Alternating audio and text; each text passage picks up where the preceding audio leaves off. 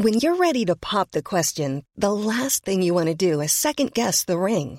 At Bluenile.com, you can design a one-of-a-kind ring with the ease and convenience of shopping online. Choose your diamond and setting. When you find the one, you'll get it delivered right to your door. Go to Bluenile.com and use promo code LISTEN to get $50 off your purchase of $500 or more. That's code LISTEN at Bluenile.com for $50 off your purchase.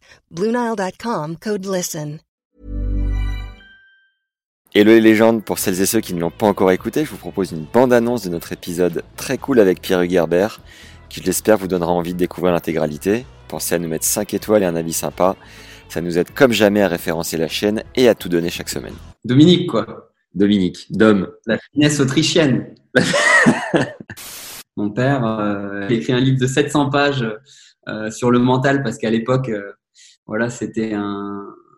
On va dire qu'il avait du mal à contrôler ses nerfs sur le terrain et, et ça le rendait tellement dingue qu'il en a écrit un livre et c'est comme ça qu'il s'est un peu soigné aussi sur le terrain. Et ils m'ont toujours dit aujourd'hui, le tennis, c'est bien, mais mais tu as une chance sur, euh, je sais pas quel nombre il prenait, un million, mais où, d'y arriver. Et euh, je me rappelle que ça avait été une expérience incroyable parce que le matin, j'avais pas réussi à manger, mais impossible, pas réussi à déjeuner, la boule au ventre. C'est un rêve. C'était un rêve pour moi de jouer à Roland Garros. Et j'ai appris beaucoup de ce jour-là. Et je me rappelle notamment d'une phrase d'un un des entraîneurs euh, à l'époque qui, m'avait dit qu'il fallait que je mange deux fois plus en grand chelem parce que vu qu'on est plus stressé, il faut, euh, faut manger deux fois plus. Et à l'époque, j'avais pas petit déj, j'avais pas réussi à avaler quoi que ce soit. Je pense qu'avant un grand chelem, il faut arriver à faire un peu des réserves. Parce que si tu arrives et que t'as pas mangé pendant une semaine, euh, vu ce que tu vas te prendre dans la gueule au niveau du stress, au niveau. Ensuite, il y a eu forcément Wimbledon. Euh, voilà, c'était assez dingue avec Kevin Kravietz. On avait euh, gagné en, demi-finale, je crois. Euh, il n'y avait pas de tie-break au troisième set. Je ne sais plus comment on a gagné. 14-12 au troisième et, en finale 20-18 au troisième set.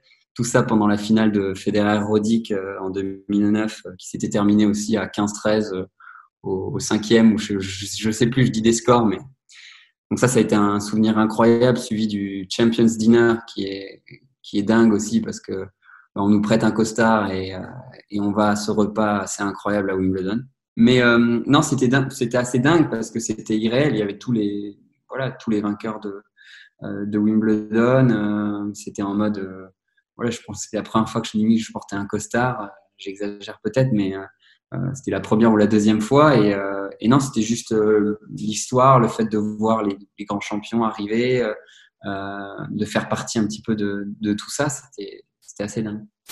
Je suis passé par des années qui ont été difficiles, notamment la première année euh, quand on s'est lancé euh, avec mon père, que mon père avait arrêté de travailler. Ça a été une année où, où je suis passé quasiment de troisième français à, à 15e. Je gagnais quasiment plus un match. J'ai toujours eu, euh, comme dans les plus petites catégories, le double pour me, voilà, pour y croire. J'ai assez rapidement gagné les tournois en double. J'ai pas grandi vite et surtout j'étais chétif quoi. J'ai l'impression que tu, soufflais un peu, je m'envolais. Hein. Parce que pour moi, j'estime que quand on, joue les futurs, on n'est pas encore euh, professionnel. Et je partais du, principe que être joueur de tennis professionnel, ça voulait dire gagner sa vie quand on, en jouant au tennis. Et pour moi, on n'est pas joueur de tennis professionnel quand on joue les futurs. Au contraire, je pense qu'on on, perd de l'argent. Tu as cité euh, notre premier tournoi euh, où on a planté la tente. Euh, voilà, ça c'est arrivé quand j'avais 14 ans. On n'a plus jamais essayé de faire du camping en tournoi parce qu'on avait compris que voilà, si je dormais pas bien, ça servait même à rien que je joue le tournoi le lendemain. Parce qu'on se retrouve finalement euh, à l'autre bout du monde, au Panama, à avoir la carte bancaire de mon père qui est bloquée parce que forcément il y a un seuil, il avait dépassé le seuil et qu'on l'avait pas forcément euh, voilà, augmenté ce seuil. donc on était bloqué, qu'on n'avait plus d'argent. Euh, bon, bah, ça, c'est quelque chose qu'on a vécu quand euh, j'avais 15-16 ans. C'était assez particulier aussi. Être plus fort que l'autre dans la gamme coup droit alors qu'il s'entraîne pendant. Voilà, ça fait 10 ans qu'il fait que des gammes et que moi j'ai travaillé la volée, euh, c'est pas comme ça que je vais gagner. Par contre, si jamais j'arrive sur le terrain et que j'arrive à imposer ma différence, c'est ça qui va faire ma force. C'est vrai que gagner un grand chelem, ça faisait partie de mes rêves. Quand tu dis aujourd'hui que tu en as 5 à ton palmarès, tu... qu'est-ce que tu ressens? Non, c'est dingue. Quand on, quand on prend un peu de recul, et, mais déjà quand j'en avais gagné un seul, que je prenais un peu de recul et que je me disais que j'avais réussi à, à, accomplir ça, c'est dingue. Et il y, a une, énorme fierté, que ce soit moi ou dans ma famille. Ou, euh, voilà, on est, hyper fiers d'avoir réussi à faire ça parce que quand on s'est lancé, euh, euh, bah, on ne savait pas où est-ce qu'on allait. Les gens autour ne savaient pas non plus et on, nous prenait plutôt pour des fous. Quoi. Donc, pour Fabrice, quand il m'a pris en main, il s'est dit mais il fait n'importe quoi sur le bas. Quoi. Il a deux jambes, mais il sait pas ce qu'il en fait. Tu as un prépa mental pour gérer un peu ce stress des petits déj à mieux avaler et, et, des étapes de ta carrière à digérer? Oui, mais moi je fais de la, la méthode Alexander. Alors c'est plutôt quelque chose qui est connu dans la, dans la musique, okay. euh, technique Alexander plutôt. C'est un peu ta maîtresse en fait, Nico, non? Ou si tu n'avais pas fait une, une, association avec euh, Nico Mahu, tu aurais aimé jouer avec qui sur le circuit? Je n'ai pas forcément quelqu'un d'autre avec qui je, je, voudrais jouer. Après, si tu me demandes comme ça, bon, bah, avec Roger, je dis pas non. Hein. Et c'est vrai que ça a été un, un petit peu un, choix très difficile parce que c'était une période où, euh, moi j'avais envie de faire plus de simple et, euh, et, notamment on avait gagné les quatre grands chelems avec Nicolas, j'avais euh, 27 ans euh, et je voulais vraiment essayer de faire six mois euh, en jouant que le simple. Et juste à ce moment-là, j'ai une proposition donc à Wimbledon alors que j'avais pas du tout prévu de jouer ce tournoi. j'ai une proposition de de Murray, voilà depuis trois mois et, et à la fois je veux rester sur mon objectif de jouer que le simple à, Wimbledon, mais à la fois la proposition est alléchante. C'est Andy Murray à Wimbledon. J'ai l'impression que Andy il bouge le petit doigt. Il y a cinq, cinq articles dans la presse qui vont sortir.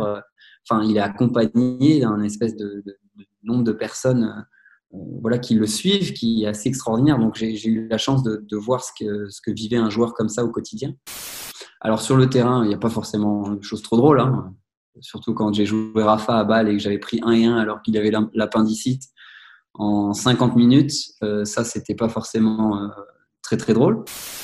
Aujourd'hui, tu as gagné 7 553 194 dollars. Quel mmh. regard tu portes sur ce montant?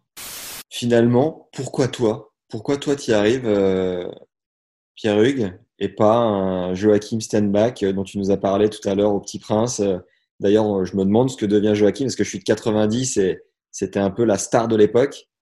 Bah c'est vrai que tout de suite, Lacoste, on prend des, points bonus beauté direct, rien qu'en les mettant. Donc, donc en plus, on est classe même quand on va au restaurant. Quand on a, voilà, comme moi, quand on n'a pas forcément été très classe euh, sur les habits de ville, là tout de suite, on, voilà, on monte en grade et on est beaucoup plus beau. tu peux tourner l'ordi ou pas? Bah ouais, je peux. Mais... C'est vrai que le confinement, ça permet aussi de se rendre compte un petit peu, euh, rendre compte, pardon, euh, de, de, ce qui s'est passé. Mais effectivement, là, j'ai les, j'ai les plus beaux. Je sais pas si tu vois. Énorme.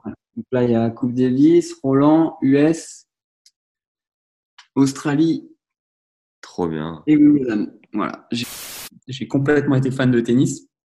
Il y a des moments où on n'a pas envie de bosser non plus. Hein quand on fait ça tous les jours et que, finalement ça fait 20, 20, enfin, voilà, 20 ans qu'on joue au tennis, euh, il n'y a pas tous les jours où j'ai envie d'aller jouer, euh, jouer au tennis.